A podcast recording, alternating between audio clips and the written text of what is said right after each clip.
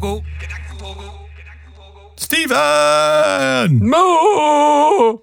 Stell dir mal vor, du wärst in der Entertainment-Industrie. Wie ist dein Pseudonym? Wie ist dein, dein Name? Wie nennst du dich? John McPimmel.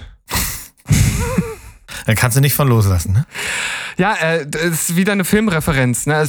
Ich nutze das Pseudonym, Pseudonym relativ äh, häufig und werde dann immer gefragt, ob ich ein bisschen äh, in, infantil äh, bin oder so. Und dann sage ich immer, nee, das ist eine Filmreferenz.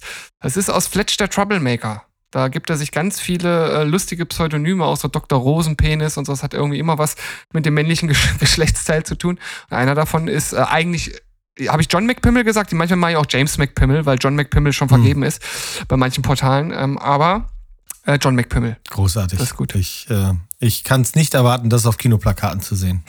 Tschüss.